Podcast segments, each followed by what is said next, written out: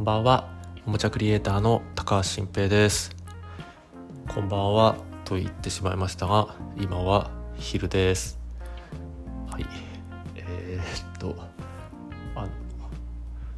今すごい頭疲れててあの今日ですね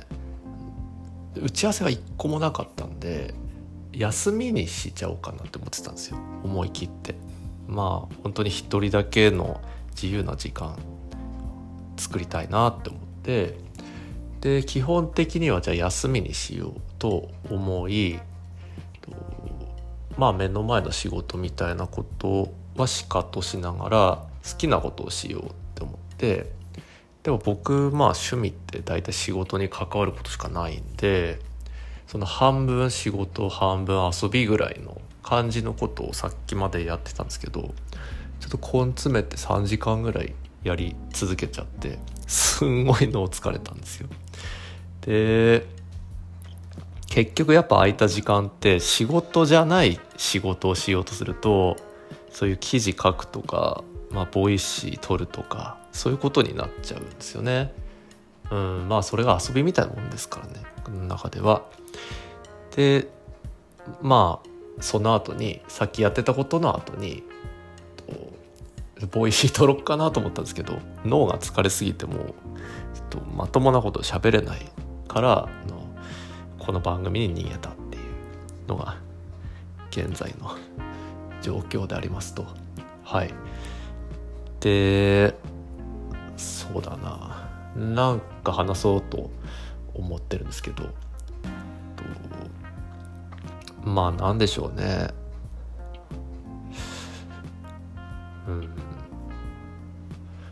そうなんかこういうね音声コンテンツとかラジオって今みたいに3秒ぐらい無音が続いたらもはやそれは放送事故なんだみたいなことを聞いたことがあるんですけどいやでもねそそんな放送事故なんてことはないと思うんですよ。その人の素の時間っていうかまあ自分じゃなくて僕が好きなラジオ番組を聞いてたとしてもその人が無言で考える時間っていうのが割と空白で空くとああなんかその人が近くにいるような気になるなみたいなことで。嬉しくなったりはするんで、うん、むしろ音声コンテンツこそ喋ることよく分かんなくなって黙っちゃうみたいな瞬間ってあっていいんじゃないかなと思ってるんですけど。あそうそれで言うと最近新しいポッドキャスト番組の j p o p じゃんけんっていう番組を始めたところでしてこれ僕とあずさんっていう相方の2人で掛け合いでそれぞれが推したい j p o p の曲をめっちゃ語り尽くすっていう、まあ、そういう番組でこれちょっとぜひ聞いてみてほしくて。で感想も聞きたくて。で j p o p じゃんけんで検索してちょっとまだ出てくるか分かんないですけどちょっとまだマイナーな番組なんでですけど、まあ、高橋新平っていう名前で、まあ、Spotify とか Apple とかで検索すると出てくると思います。あと YouTube もこの音源上げてるんでそこでも名前で検索していただいたり、まあ、J-POP じゃんけんとかで入れるとこの番組かミニモニじゃんけんぴょんのどっちかが出てくると思うんでそんな感じで探して聞いていただけると嬉しいです。はい、でその j p o p じゃんけんはもう僕の中ではやっぱ漫才やりたいっていう意識でいるんですよ。で相方のあずさんは音楽に詳しいから、まあ、音楽番組をまあカンジャムみたいな感じでとちょっとその知識欲も刺激するような感じで多分やりたいって思ってると思うんですけど、まあ、僕もそれはあるけどやっぱり僕漫才やりたいんでちょっと笑いの量を5倍ぐらいに増やしていきたいなって思ってるんですけどまあそういう割と得意技が違う2人がやってるっていうところはちょっと面白いかもしれないなというまあそんな j p o p じゃんけんでございます。はい、で僕まあその番組も多くの人に聞いてもらえるようになりたいなみたいなこと思ってるしやっぱりなんかまあこれすごいエゴというかもう自分の欲求の話にはなるんですけど人にうんなんていうのかな興味持ってほしいなとはやっぱ思っちゃうんですよ。でその理由はまあもしかしたら仕事関係なくモテたいっていう気持ちあるかもしれないですけど多分100%仕事のためほぼ100%仕事のためって自分では思っていてまあ実際仕事を取れないとね会社続かないからっていうのもあるしまあでもそれがほとんどか。だからそこに全部となんか回収できるようにというかそこに紐づいてくるためにいろんな発信活動をしてるんだけどその発信活動自体がもう趣味として楽しくなってるからそんな感じで人生が成立してるみたいな感じで結局のおもちゃ開発の仕事とか、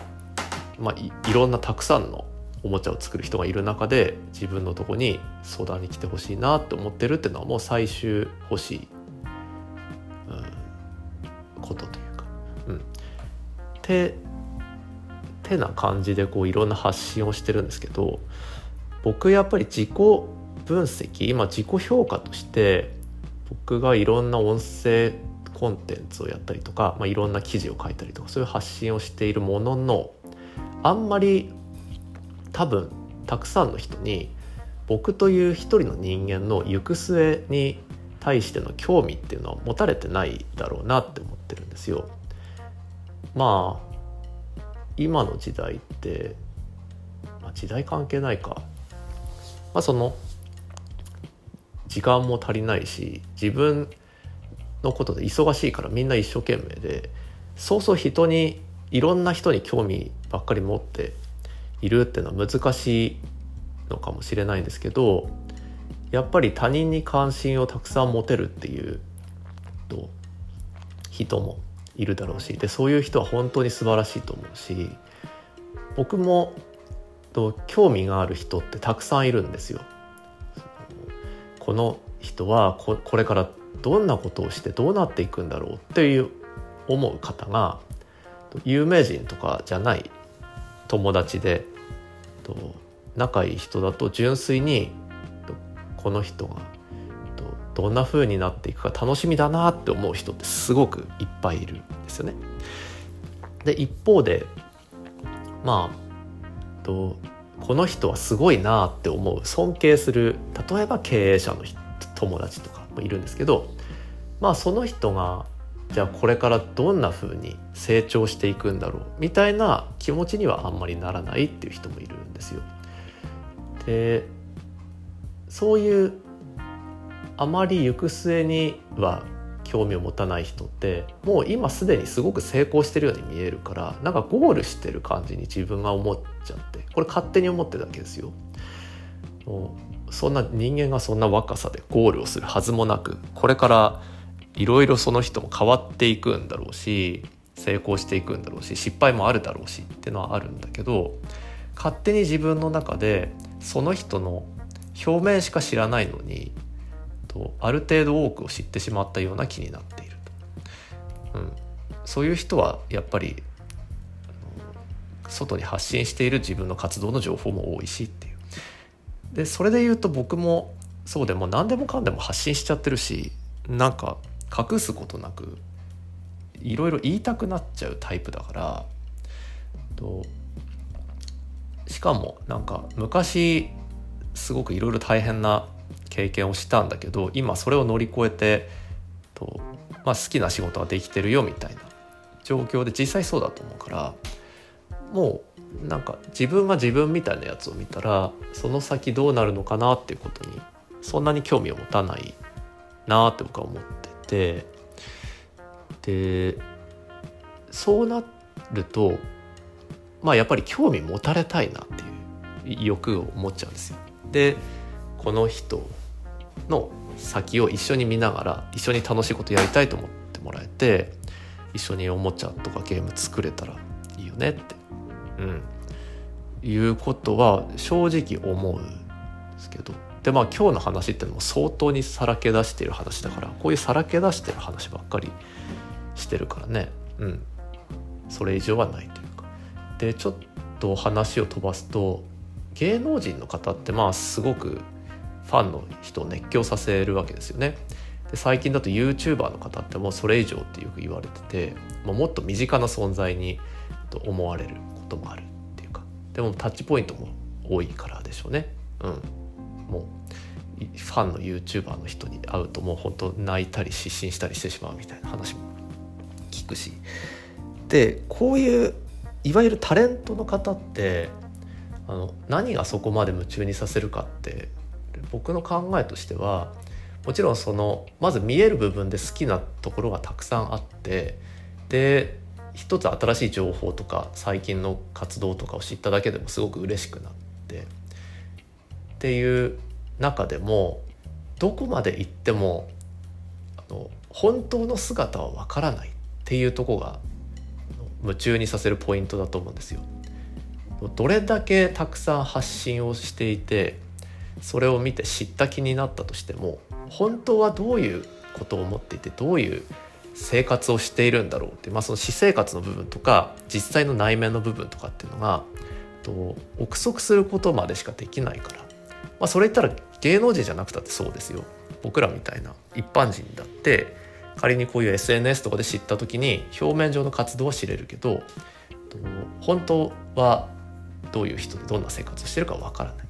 わからないけど芸能人っても世界が違うからもっと全然わからないから結局